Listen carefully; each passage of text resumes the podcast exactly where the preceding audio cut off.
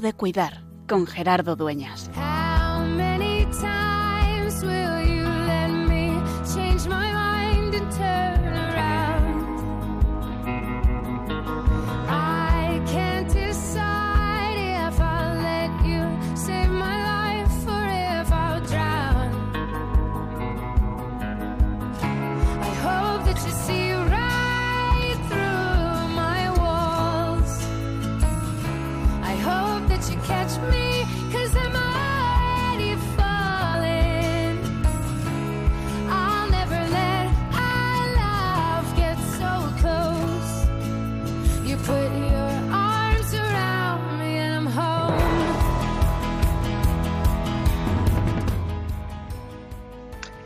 Año 2023 y parece que ya deberíamos de estar seguros de todo. Lo parece, pero no es así. Se muere todavía de hambre y de sed, de enfermedad y de pobreza en este tiempo de abundancia y de consumismo desenfrenado. Todavía hay quienes están esclavizados, explotados y ofendidos en su dignidad, quienes son víctimas del odio racial y religioso, quienes se ven impedidos de profesar libremente su fe. Hay quienes ven en su cuerpo y en el de sus propios seres queridos, especialmente los niños, destrozados por el uso de las armas, del terrorismo o de cualquier tipo de violencia en una época en la que se invoca y se proclama por doquier el progreso, la solidaridad y la paz. ¿Qué se puede decir de quienes sin esperanza se ven obligados a dejar su casa, su patria? ¿Cómo no darse cuenta de que precisamente en el fondo de esa humanidad placentera y desesperada surge una desgarradora petición de ayuda? Es Navidad. Hoy entra en el mundo la luz verdadera que alumbra a todo hombre. La palabra se hizo carne y habitó entre nosotros. Este, estas palabras tomadas del mensaje Urbi et Orbi del Papa Benedicto XVI del año 2006 siguen de plena actualidad y hoy más que nunca, en, a tres días de la muerte del que fuera el Papa Benedicto XVI, del Papa emérito, es una manera de descubrir que la enfermedad sigue presente y que la muerte de nuestros seres queridos, de nuestras personas que han marcado nuestra existencia y nuestro ministerio, como no lo va a ser para un católico el Papa, también es fugaz. Y él, hoy, desde la presencia de Dios, nos volvería a repetir lo mismo. No pongamos la confianza solo en las personas, solo en el progreso, sino pongamos la confianza en Dios. Y ha querido Dios que muriera en la octava de Navidad para descubrirnos que la muerte es también el dies natalis, el día del nacimiento a la vida definitiva. El tiempo de Año Nuevo, la época del Año Nuevo, es siempre momento de hacer proyectos. Pero hoy, también, en el luto de la muerte del Papa Benedicto, nos recordamos que es, que sigue siendo, tiempo de cuidar.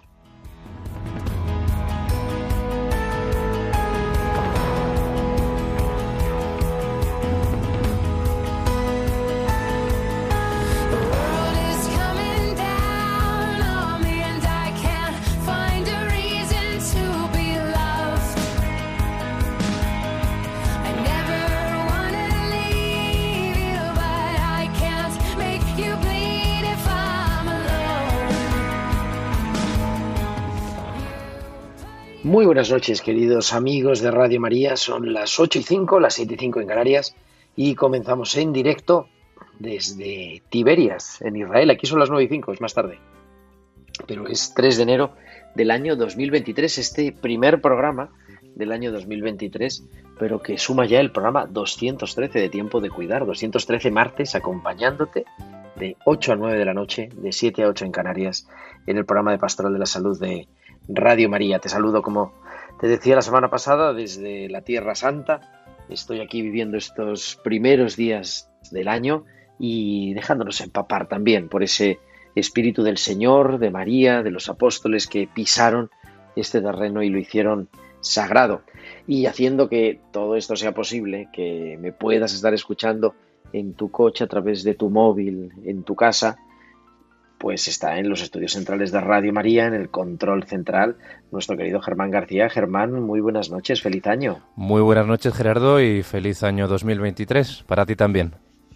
Y vamos a ver, a ver si conseguimos que la conexión y el programa nos dure toda la hora que nos tiene que durar, que seguro que sí, pero bueno, que las cosas no son tan fáciles como parece. Y también, además de Germán García, tenemos la producción y haciendo también que este programa sea posible de manera literal, Tibisay López y la producción musical en esta noche, Bárbara Omar. ¿De qué vamos a hablar en este primer programa del año 2023? Pues seguimos hablando de cuidar y como he tenido la ocasión de visitar una vez más ese nuevo regalo, esa nueva gracia de visitar la Tierra Santa y visitarla en este tiempo de Navidad, nos vamos a acercar a un proyecto, al proyecto Belén, que es un proyecto que tiene mucho que ver con España y que vamos a hablar de él en un ratito, que acompaña a madres y a hijos pequeños de estas madres en toda la zona de Belén. Vamos a ver cómo estamos colaborando, cómo la Iglesia en España está colaborando con esta situación, este proyecto de salud muy interesante que nos vamos a acercar y a conocer porque en Navidad todas las miradas se dirigen a Belén, pero Belén, además de estar preciosa y decorada, que es una maravilla, sigue siendo también, como todo el mundo, pero nos duele más a los cristianos en Navidad, Belén, un lugar de dificultad y en un lugar en el que es, como decíamos siempre, tiempo de cuidar. Y todo eso y mucho más, como estamos celebrando aquí la Navidad en la Tierra Santa, nuestros hospitales con alma, nuestras pinceladas bíblicas y todo lo que debemos acompañar hasta las 9 de la noche. Y como siempre, además de que nos podáis seguir a través de la radio, a través del podcast, a través de todos los aparatos electrónicos con lo que llegamos y con los que nos estás escuchando, puedes comunicarte con nosotros con tus comentarios en nuestro correo electrónico tiempo de cuidar arroba radiomaria.es, tiempo de cuidar arroba radiomaria.es y también nos puedes seguir en las redes sociales. En Facebook somos Radio María España y en Twitter arroba Radio María España y podéis publicar vuestros comentarios en Twitter con el hashtag almohadilla tiempo de cuidar. Y además, durante la emisión del programa nos puedes enviar tus, tus mensajes de WhatsApp o tus audios al teléfono del estudio al 668 594 383 al 668 594-383. Pues son 8 y 8, 7 y 8 en Canarias, ya hay 9, y nos dirigimos en directo hacia San Sebastián, porque ahí nos espera cada semana Valcisa, que nos trae sus hospitales con alma.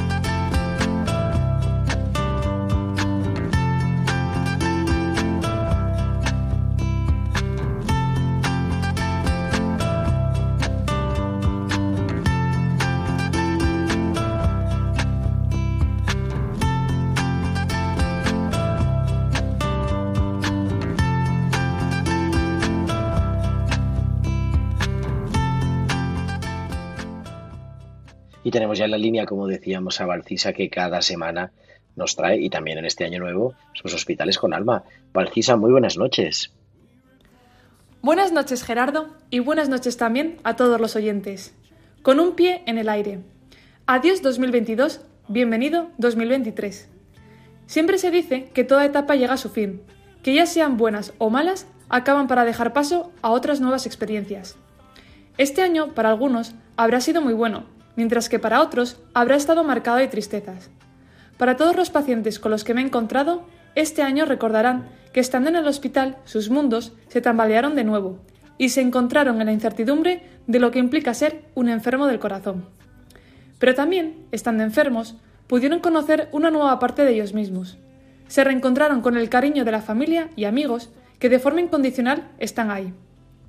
Lo que vendrá en el 2023 no lo sabemos, pero como me decía José Faustino, en la vida hay que tener siempre un pie en el aire, que nos lleve a alcanzar todos los sueños que tenemos, que impulse nuestras ilusiones y nos incite a seguir creciendo.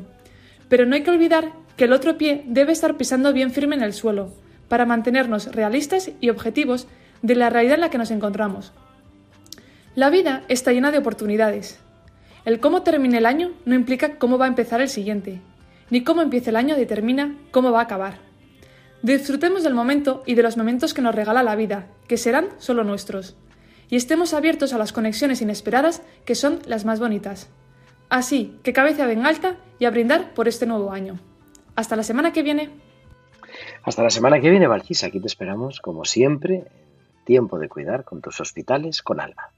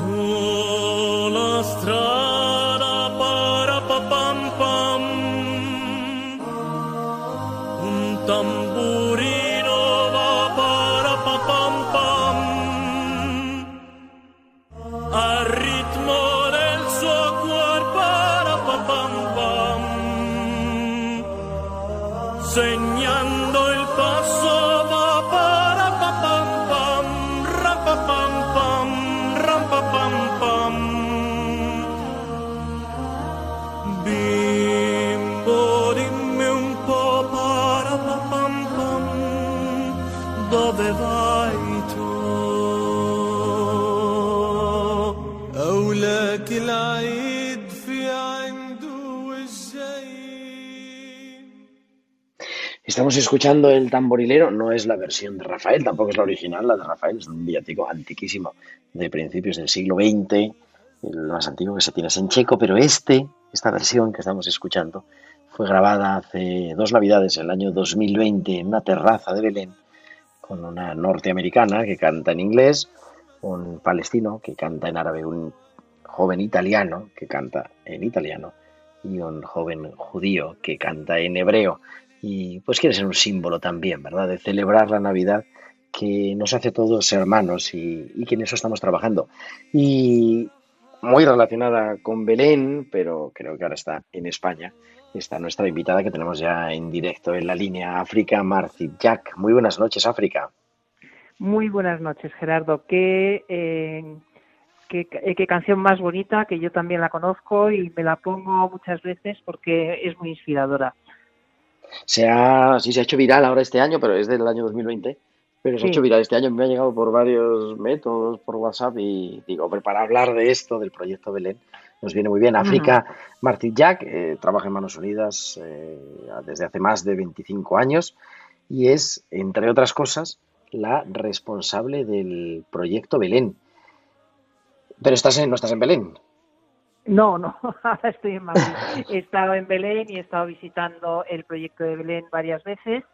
Y bueno, pues eh, Manos Unidas decidimos estas Navidades eh, hacer una campaña con este proyecto porque es un paralelismo muy bonito con eh, el nacimiento, el, el- el nacimiento de nuestro Señor, cuando empezó todo. Eh, bueno, pues eh, nosotros estamos apoyando a un hospital materno-infantil en Belén, eh, Holy Family Hospital, y Ajá. sobre todo un programa eh, de atención materno-infantil en el desierto de Judea, eh, de todas aquellas mujeres beduinas y muchas mujeres que viven en campamentos de refugiados eh, la gobernación de Belén, que no pueden acceder a, a esta atención eh, materno-infantil, prenatal y después de dar a luz. Y esto pues ocasiona eh, muchos eh, muchos problemas, muchos abortos, muchos niños que vienen prematuramente, muchas mujeres que, que bueno que tienen problemas en el embarazo y no le dan ninguna importancia y el niño nace con con serios problemas o, o muy prematuros. Y entonces lo que decidieron en el hospital de la Sagrada Familia es bueno pues si no sé si suena bien ahora si Mahoma no va a la montaña pues la montaña irá a Mahoma en el sentido de que bueno si no pueden venir a Belén pues vamos nosotros y entonces lo hacen con eh, una clínica móvil una especie de ambulancia grande, grande, eh, donde las mujeres pueden tener acceso a ecografías, eh, donde se les hacen análisis básicos pues de azúcar y demás, y se les visita todos los meses. Y en esa clínica móvil pues van tres Reyes Magos, eh, que son eh, un- una ginecóloga, siempre una ginecóloga por un tema cultural, no debe ser un hombre, eh, un pediatra, que, que puede ser hombre, y una enfermera, eh, que lleva la enfermera eh, pues como, como muchos años eh, en este tipo de programas.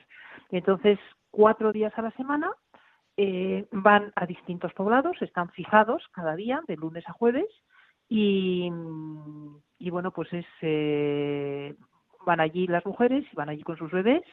Eh, yo he, tenido la oportunidad de acompañar a, a la clínica en dos ocasiones y es impresionante porque, por ejemplo, en, en, en uno de los sitios donde paran es encima eh, de una colina y ahí hay como una especie de terrazo donde pueden tener algo de sombra dependiendo de, de cómo esté el sol de alto o de y, entonces se les ve se ve a la clínica. Entonces ves cómo van subiendo mujeres y hombres con, con los niños en brazos y, y cómo van eh, atendiendo a las mujeres, cómo se les hacen las ecografías, cómo eh, se les toman atención, cómo eh, toman todos sus datos y luego los bebés que se, a, a los que atienden en la parte de delante de la furgoneta y ahí los tumba el, eh, el pediatra y, y, por ejemplo, pues eh, en algunas ocasiones si tienen alguna cosa en la piel, pues el pediatra les hace una foto eh, que manda al dermatólogo y el dermatólogo eh, puede dar su opinión, valoración también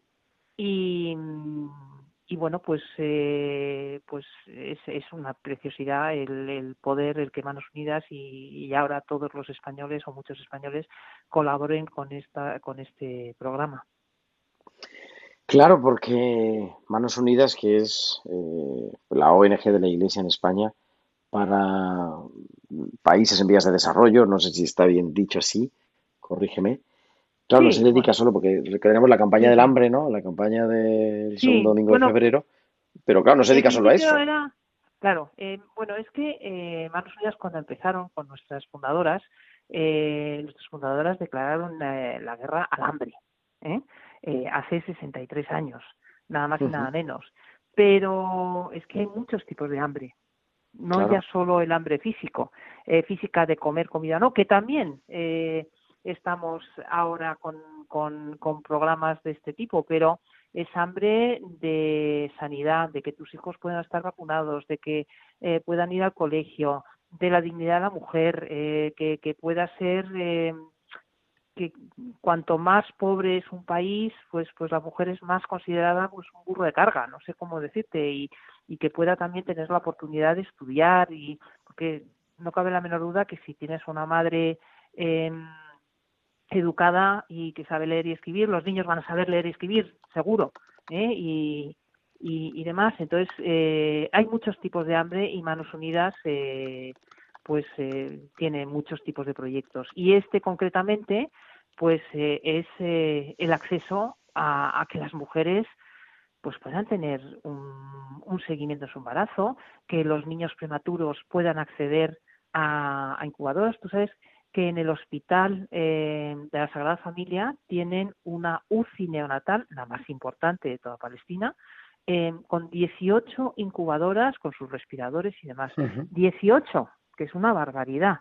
Eh, y sacan a los niños, a los bebés, eh, desde las 23 semanas de gestación. O sea, eso lo han visto estos ojos, que por supuesto la criatura está eh, dos, tres meses eh, en, Claro, la en- incubadora. en la incubadora. Pero, y eso pues se paga como se paga, con donaciones, porque evidentemente las familias no, no pueden. eh, Y no pagan nada, nada, claro. Claro. Y el eh, Estado es un Estado fallido también. No, es un Estado fallido completamente. O sea, en teoría, el Estado les manda eh, también prematuros y se compromete a pagar, pero hace seis años que no paga nada. Y, y, y claro, pues es todo con, con, con donaciones, pero es que esos bebés tienen derecho a, a vivir y tienen derecho Algunos a estoy, estoy viendo el informe, desde 450 gramos. Sí, bueno, sí, sí, sí, sí. O sea, eh, alguno pequeñito, pequeñito, y entonces no nosotros todos, claro, eh, evidentemente. Sí, no, pero alguno también pues nace con problemas de corazón o, o lo que sea, aunque no sea tan pequeñito. Pero en Ma- Manos Unidas eh, lo que hacemos es apoyar ese programa en el desierto, en los campamentos de refugiados y todos los años eh, también les ayudamos a renovar parte del equipamiento médico, porque eh, pues ahora, por ejemplo, con el COVID, eh, los respiradores han estado funcionando al 200%. Eso hay que variarlo, eso, eso es- hay que cambiarlos. Eh, incubadoras, pues este año concretamente les hemos eh, financiado una incubadora cerrada, porque para algunos casos que es más cara que las abiertas, que usualmente todos visualizamos, y también Manos Unidas ha financiado este año un escáner eh, pediátrico, porque claro, es un hospital materno-infantil y sobre todo eh, para, eh, evidentemente para dar a luz a las mujeres y hacer seguimiento de, de la mujer embarazada y posparto y demás, pero también los niños menores de 5 años. Entonces, con un escáner normal hay muchas cosas que no se ven con claridad y entonces necesitaban un escáner pediátrico y, y, y se lo hemos eh, se lo hemos financiado este año. Y ya te digo, todos los años nos van pidiendo al, bueno, una ristra de cosas que, que les hace falta. Tienen eh, como cuatro mil y pico eh, partos eh, al año. Eh, y, y, y claro, si tienes en cuenta que las mujeres no están atendidas como están atendidas aquí, pues es que hay mucho parto complicado. No, es impresionante, sí, es el, el- sí, Yo he tenido la ocasión de visitar el hospital, es un gran hospital, Sí, y, y- y claro, pero que no tiene financiación. Nosotros estamos, no, no nos asusta, ¿no? En España nosotros lo vemos, bueno, tiene financiación pública o son de entidades privadas, de seguros, pero claro, es que no, no, no. me imagino, no, no. El, o sea, el 95% de los pacientes que son atendidos no tienen forma Y además, de si, pagar. si has visitado el hospital, o sea, si ya te vas a los campamentos de refugiados eh, donde se coloca la ambulancia o, por ejemplo, en uno de los pueblos que también estuve, que les dejan pues una especie de habitáculo que tiene dos, eh, dos consultas y una sala de espera.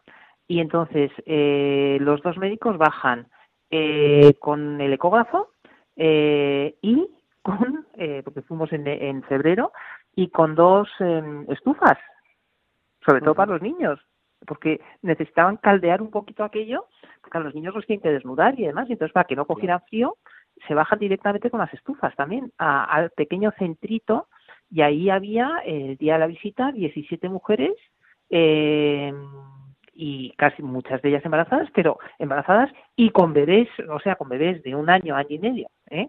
Eh, que también era para que los visitara el pediatra. Y, eso es un día, vamos, eh, cuatro días a la semana. Que si no va esta, esta, mó- esta clínica móvil, pues estas mujeres no, no les atiende nadie. Eh, y Eso es importante, esencial. claro, es, es que verdad, no, no van, es, ver- es, es así, ¿no? El la vida de los beduinos, decías, como los dos sectores, ¿no? Los beduinos y también mujeres refugiadas. Los beduinos viven en el desierto, en fin, es una eh, estirpe además muy maltratada porque no tienen Sí, lugar donde incluso estar, por los mismos palestinos, incluso dentro de los mismos palestinos, eh, claro. los beduinos son despreciados completamente. ¿eh? Eh, es, eh, es lo más bajo de la sociedad y viven en el desierto, pues, ¿cómo te explicaría? En una especie, bueno, eh, casetas de obra, pero casetas de obra eh, destrozadas, eh, que pues muchos techos están con piedras gordas eh, para cuando hace viento. Bueno, no se vuele. Claro, para que no se. Y, y entonces en invierno. No, y con ruedas de, frío con que ruedas hace, de neu- neumáticos, ¿no? Que- no, ni eso, de- eh, bueno, ni eso, ni eso, eh, con, o con ruedas de neumáticos, sí, en el, en el techo. Y bueno, y una de las cosas curiosas eh, es que en algunos poblados que hemos estado, el medio de comunicación es el burro, querido. Eh. O sea, eh, entonces, pues cuando, por ejemplo, una mujer se pone a dar a luz o cuando hay una emergencia, se van en burro al poblado que saben, porque se conocen todos, que puede haber una moto o que puede haber un coche desvencijado, eh, que, que es el medio de vida de uno de los beduinos que funciona como taxi, y entonces les, va- les van a recoger y les llevan. Y, y ves a los chavales además que, bueno, no sabes cómo, cómo van, cómo van colinas arriba, colinas abajo, eh, con el burro divertidísimos y demás, pero bueno, divertidísimo cuando lo ves, pero día a día, mes a mes, año a año, Claro. eh, pues es durísimo, tanto en invierno como, como en verano, que hace un calor espantoso, y en invierno que hace un frío horroroso también. Y además les falta su medio de vida, ¿no? Que es la transhumancia, en fin, es una realidad. Que no ¿Cómo pueden. Claro, que no lo pueden hacer, no, no, es que, es No que lo no les hacer. Legalmente prácticamente. ¿Cuál es la acogida que tiene entre las mujeres beduinas? Bueno, entre los hombres, ¿no? Beduinos el proyecto. Bueno, eh, altísima, altísima, porque es que eh, no hay más que no hay más que ir allí eh, y se colocan, ya te digo, en puntos fijos. Ellos más o menos, porque ahí, pues por ejemplo, el lunes pueden ir a visitar tres, tres, tres o cuatro poblados. Yo cuando- la última vez que fui, ahora en, en, en marzo, eh, fuimos a visitar tres poblados, era un jueves. Entonces el primero era un poblado muy pequeñito, muy muy pequeñito y pues vieron a tres, cuatro pacientes. Luego fueron a este que te digo que, que estaba encima de una colina y ayer eh, allí vieron como a cinco, seis mujeres y como a seis, siete niños pequeñitos, menores de cinco años. Ujú. Y luego nos fuimos al, al centrito este, que era un, un semipueblo eh, un poco más grande, que les dejaban, y ahí había 17, o sea que es que en un día se ven, eh, en una mañana, vamos, se ven treinta y tantas eh, mujeres y pues a lo mejor 20, 25 niños o, o algo así.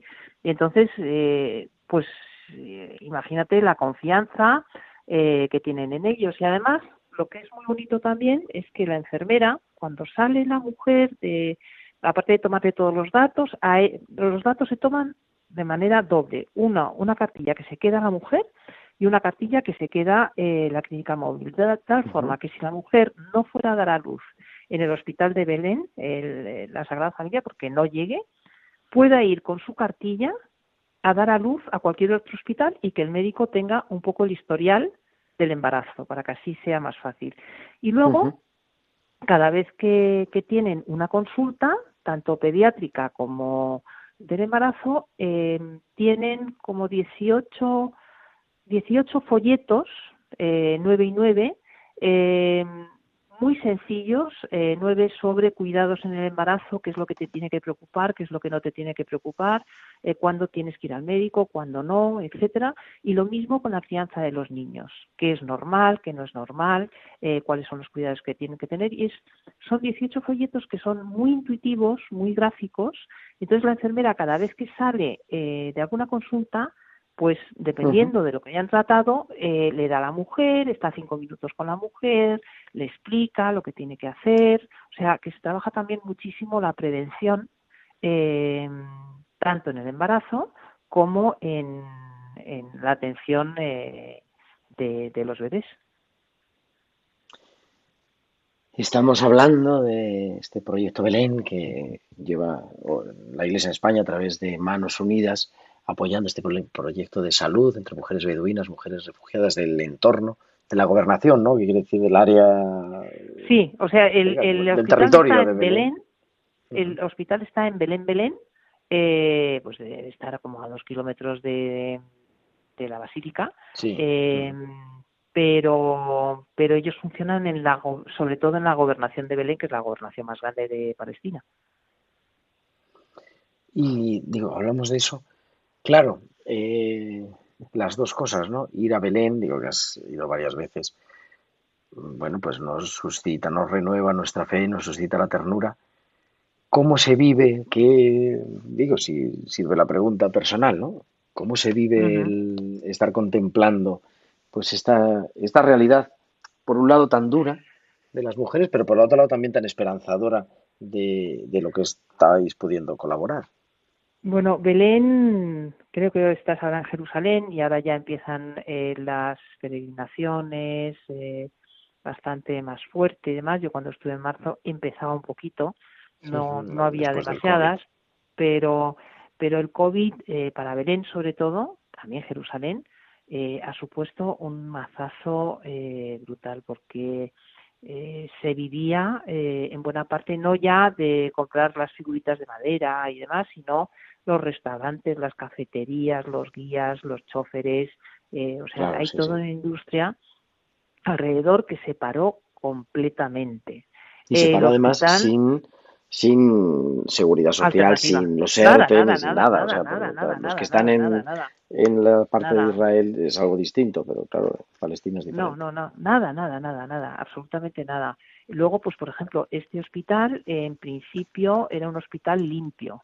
Eh, entonces, todo lo que, todas las embarazadas y que tenían COVID y demás, pero claro, eh, pasó un poco como aquí, que no se hacían pruebas, que se ocultaban eh, los síntomas, que se tomaban un Claro. paracetamol eh, para con tal de que les atendieran, porque les da mucha confianza el Hospital de Belén, eh, de la Sagrada Familia y demás, y acabó siendo un desastre dentro de porque además eh, pues más de la mitad de la plantilla en un momento determinado eh, quedó infectada. Por ejemplo la clínica móvil la prohibieron y la prohibieron por por proteger a los beduinos.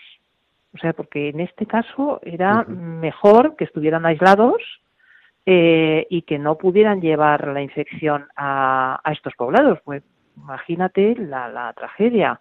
Y eh, nos lo contaban eh, desde el hospital a manos unidas que era un poco desesperante porque porque no podían ir a, a los Claro. a los pueblos y, y bueno pues es que en Cisjordania pues no hay industria o sea tienen un poco de aceite y poco más o sea los medios de el medio de vida es eh, bueno pues eh, tú los conoces allí es, es muy complicado es muy complicado ¿eh?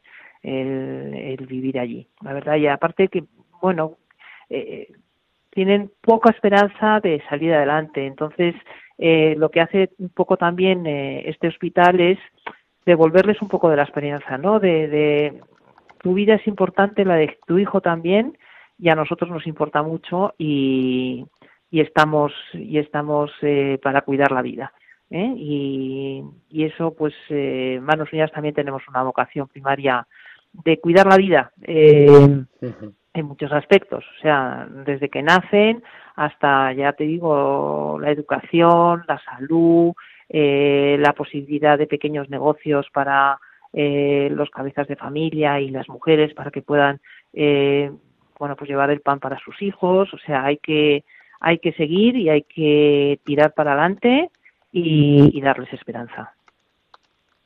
Para colaborar, para enterarse, para, para ampliar la información, entiendo en la web de Manos Unidas. Sí, eh, os metéis en, eh, en la web de Manos Unidas y ahí tenéis tanto el Bizum como, como a dónde podéis llamar y, nada, que, que, que, que, que bueno, que, que por ahora la sociedad española está, eh, está de- respondiendo muy, muy positivamente y, y bueno, es, es algo que merece la pena, desde luego. Bueno, no solo el proyecto Belén, eh, Alicia, además tú eres la responsable de Oriente Medio, ¿no? Hay muchas más cosas que se podrían contar en una zona que está a cuatro horas en avión, pero Sí. que parece otro mundo, verdaderamente. Y, y bueno, pues donde hay que, como nos gusta decir en Radio María en este programa, pues seguir cuidando. Eso es, eso es. Seguir acompañando a toda esta gente y seguir diciendo, eh, diciéndoles, eh, eh, tu vida es importante y a nosotros eh, nos importa también. ¿eh? Eh, eso es lo que, lo que tenemos que hacer sin desfallecer. Intentar siempre hacer un poquito más de lo que podemos y poner en manos de Dios eh, todo. Pues con eso nos quedamos, Alicia Marquit Jack, responsable África. de Oriente Medio. Ay, Ali, África. Pues estaba poniendo el, el- Me costaba leer el apellido y Sí, sí, sí. Pues eso, nada, no pasa África, nada. Martín, No pasa nada. Pero que no es de. África, que es responsable de Oriente Medio de Manos Unidas. Muchísimas gracias y, y feliz año nuevo. Mucho ánimo y gracias por vuestra labor. Pues gracias eh, de parte de Manos Unidas por darnos un poquito este altavoz. Muchísimas gracias. Y más que a nosotros, a, a ellos. ¿eh? Muchísimas gracias y feliz año también. Gracias, feliz año. 9.37, 8.37, 8.37 en Canarias, en, en España, 7.37 en Canarias. Seguimos en directo en Tiempo de Cuidar.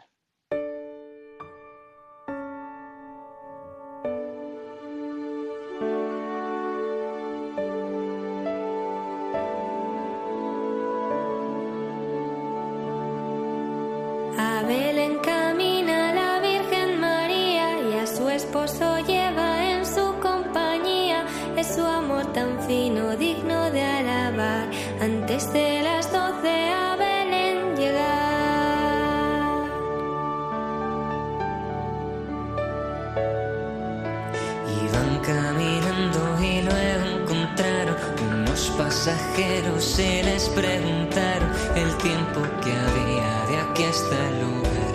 Antes de las doce a Belén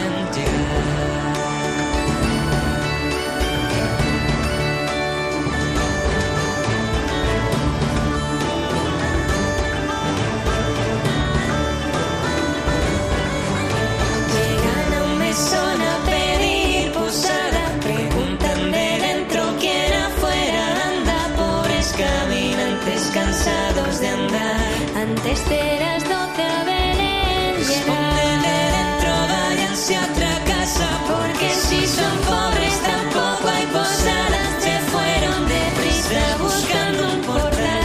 Antes de las doce a.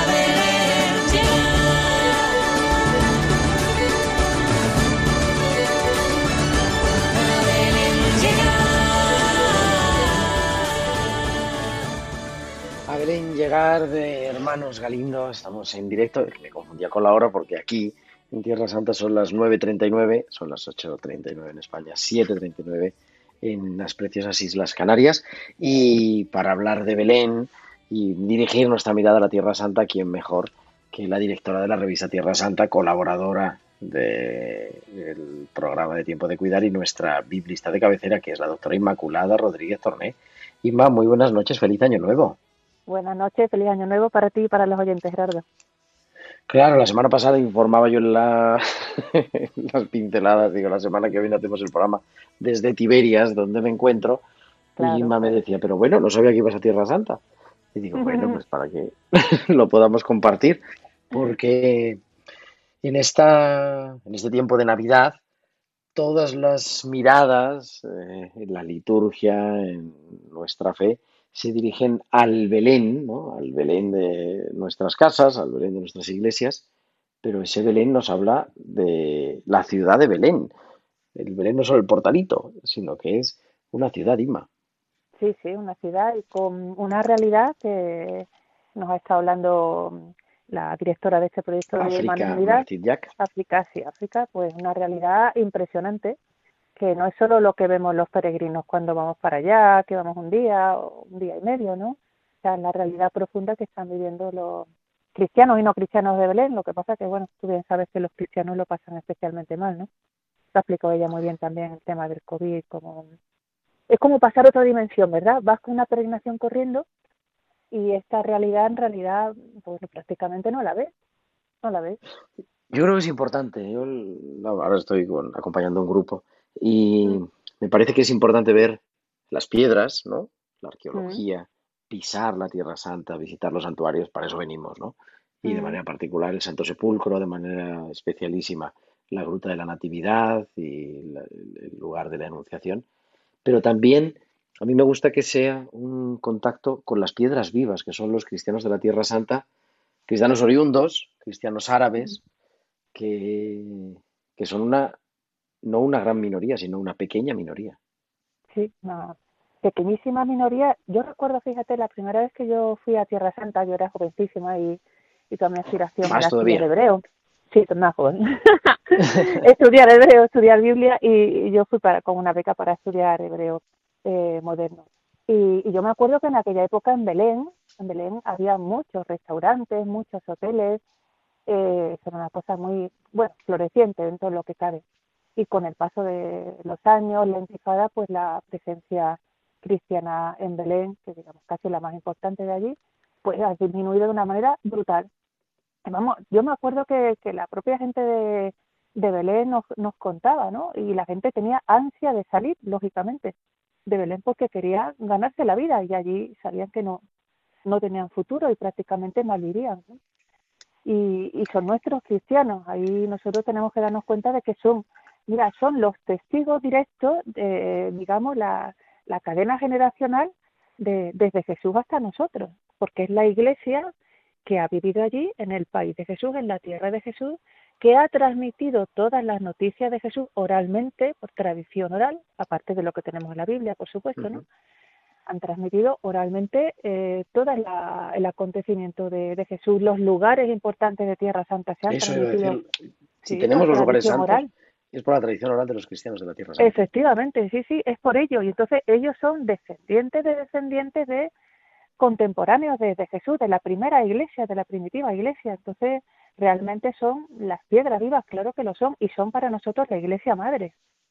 Eso tenemos que tenerlo como, como muy metido, como marcado a fuego. A mí me llama la atención que en el judaísmo de la época bíblica se consideraba judío todo aquel, eso, eso es, es curioso, ¿no?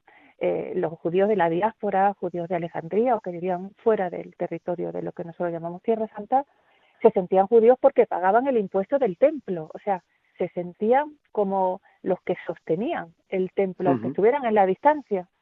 Y yo creo que salvando la distancia, eh, nosotros los cristianos tendríamos que tener esa cosa de que estamos manteniendo, manteniendo y sosteniendo a esos cristianos que para nosotros son nuestra iglesia, nuestra iglesia madre. No solamente en los santuarios, que también, que también, porque cuando vamos a Tierra Santa los santuarios están abiertos, gratuitos también, ¿no? Pero sobre todo a estos cristianos que para nosotros son nuestra, nuestra madre, la iglesia madre.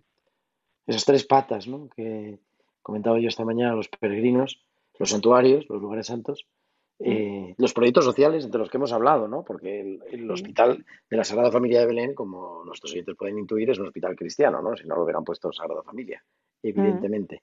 Y, pero sobre todo, eso, las piedras vivas, los cristianos de aquí. Esta mañana visitábamos la Basílica de la Anunciación en Nazaret e iba a saludar a, a un fraile amigo que eh, vive allí, pero que está destinado al cuidado de la parroquia, porque el santuario de Nazaret, como muchos otros santuarios, aparte de ser santuario, es también la parroquia latina de la zona, ¿no? Y me decía la persona que estaba allí en la recepción, dice, pues es que ha salido un momento porque ha ido a llevar eh, unas comuniones a los enfermos. Es decir, que es que no son lugares solo turísticos, son lugares donde estamos llamados a vivir la fe y donde necesitan, y, y esto es, yo creo que, que es claro, ¿no? Necesitan nuestra presencia y no puede Ojalá se redujera solo, ojalá viviera en todos los sitios, ¿no? La colecta del Viernes Santo. Pero no puede reducirse solo a ello, ¿no? Porque necesitamos esa, esa, neces- esa continuidad de la transmisión en la fe. Nos estamos jugando más que un lugar político, más que un lugar turístico, Sí, incluso más que una devoción, ¿no? Que nos da también y que es una maravilla. Yo cuando pisaba el 1 de enero la Tierra Santa, decía, bueno, qué, qué fortuna, ¿no? Poder volver a pisar la Tierra Santa, pero es que nos estamos jugando que siga llegando el mensaje de Jesús, el mensaje del Evangelio. Mm. Y nos estamos jugando también la presencia cristiana de los, del núcleo, el, lugar nuclear de nuestra fe, que está, está en peligro.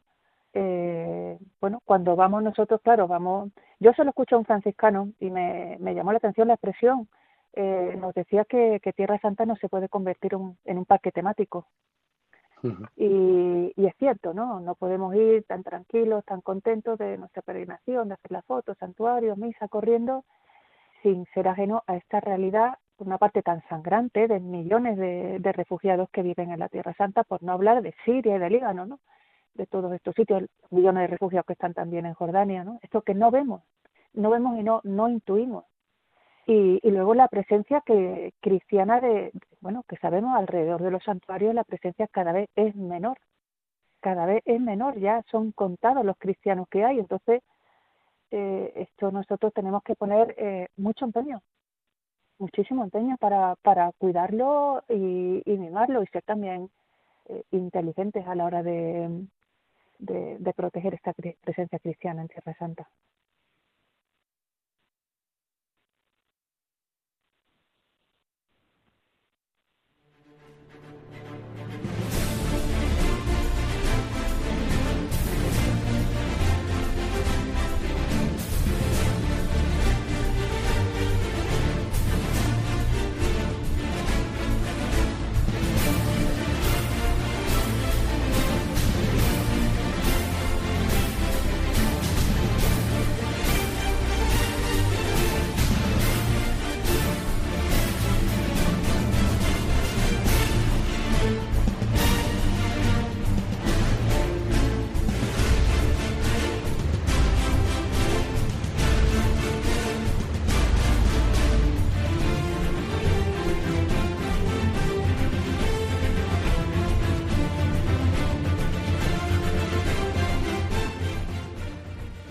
Estamos en directo en esta noche del 3 de enero. Estamos con Inma Rodríguez Torné, nuestra biblista de cabecera, hablando de los cristianos de la Tierra Santa. De unos cristianos, Inma, y pasamos ahora enseguida a las pinceladas bíblicas, pero digo, unos cristianos que han celebrado, la mayoría hemos celebrado la Navidad, todos hemos celebrado la Navidad el 25 de diciembre, pero que aquí en Tierra Santa tiene también otras dos fechas.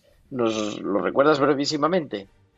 Sí, bueno, pues quizás lo tienes más, más fresco tú. Ahora los cristianos eh, ortodoxos que están en Tierra Santa pues celebrarán eh, la Navidad en la Epifanía, porque para ellos, digamos, bueno, eh, es verdad que es cierto que está el tema de los calendarios. Ellos se rigen por el calendario juliano, el calendario juliano, eh, la Navidad eh, es la- nuestra Epifanía, es decir, el 6 de, 6 de enero. ¿Mm? El 6 de enero celebran unos cuantos y otros poquitos más el Ujú. 19 de enero, otros 13 días después.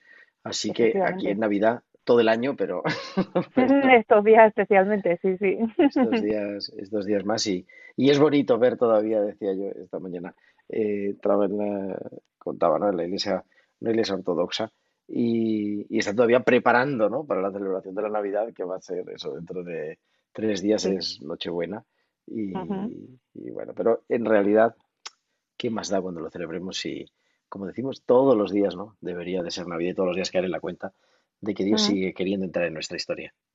Sí, y además en Tierra Santa es especial cuando ¿verdad? vas a, la, a los distintos sitios y el único lugar del mundo en el que se cambia, dice, y en aquel lugar se dice, y aquí, ¿no? Hasta allí todo, todos los días se renueva todos los acontecimientos de Jesús. Así que todos los días es Nochebuena en, en Belén.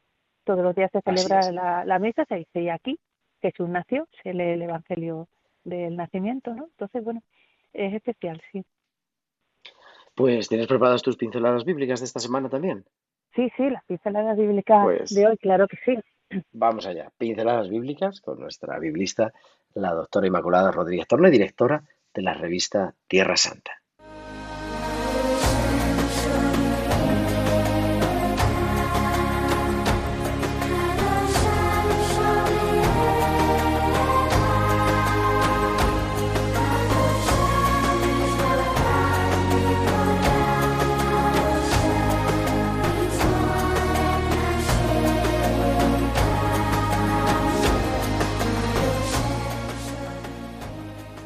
Pues feliz Navidad y feliz Año Nuevo, amigos.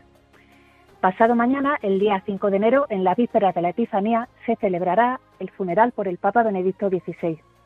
Y hoy me gustaría rendirle un homenaje al Papa emérito, releyendo lo que escribió acerca de los Reyes Magos, la fiesta que celebramos eh, dentro de dos días, en su libro Jesús de Nazaret. Así que le cito textualmente. Dice el Papa Benedicto, ¿qué clase de hombres eran esos que Mateo describe como magos venidos de Oriente? El término griego magos, mago en griego, alude a aquellas personas que tenían un conocimiento religioso y filosófico. Los hombres de los que habla Mateo no eran únicamente astrónomos, eran sabios. Representaban el dinamismo inherente a las religiones de ir más allá de sí mismas.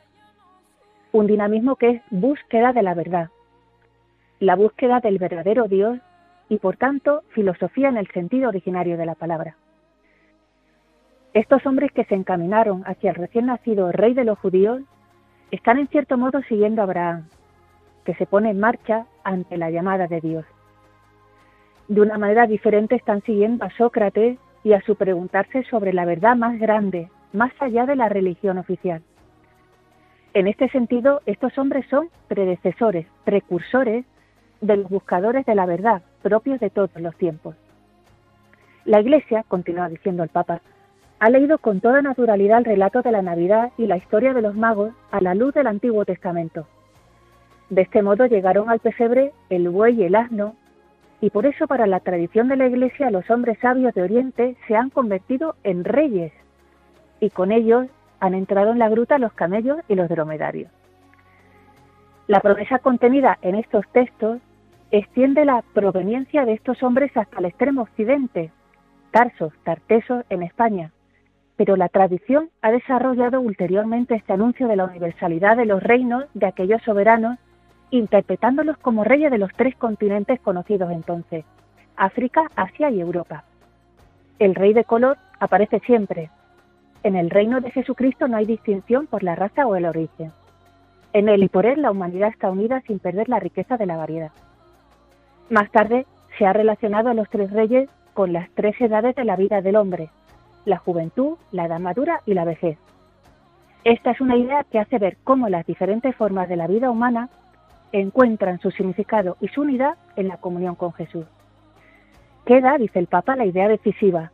Los sabios de Oriente son un inicio, representan a la humanidad cuando emprende el camino hacia Cristo, inaugurando una procesión que recorre toda la historia hasta nosotros.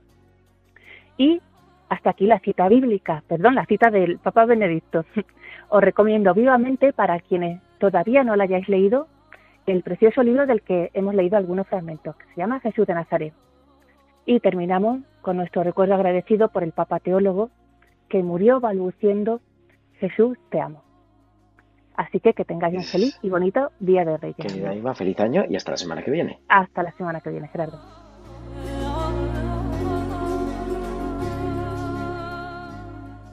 Y estamos en el tiempo de la campaña de Navidad. Nuestro director editorial, el padre Luis Fernando de Prada, nos lo recuerda.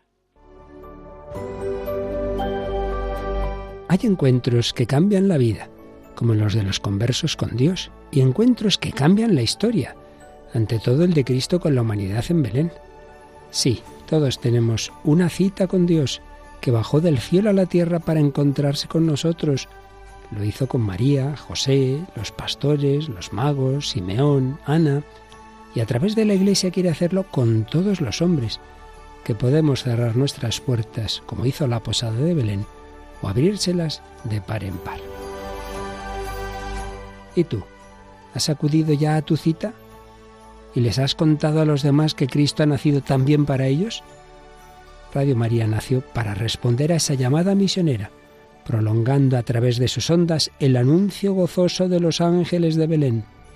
Para realizarla necesitamos tu ayuda, tu oración, compromiso voluntario, testimonio, donativo. Puedes informarte de cómo colaborar llamando al 91 822 8010 o entrando en nuestra página web radiomaria.es. Para que no falte nadie en Belén y podamos desear a todos una santa y feliz Navidad.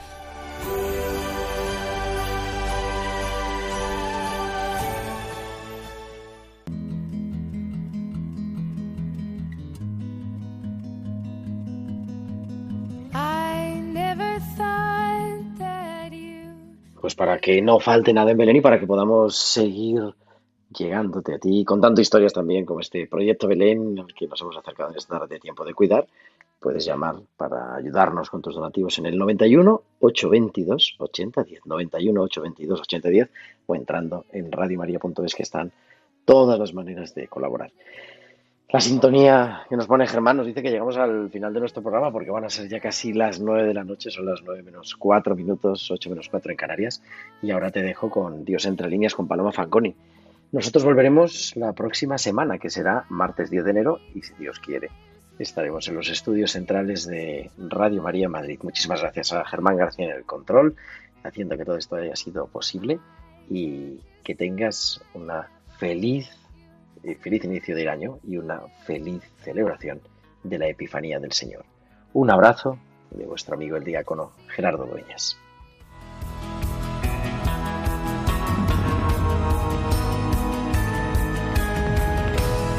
Tiempo de cuidar con Gerardo Dueñas.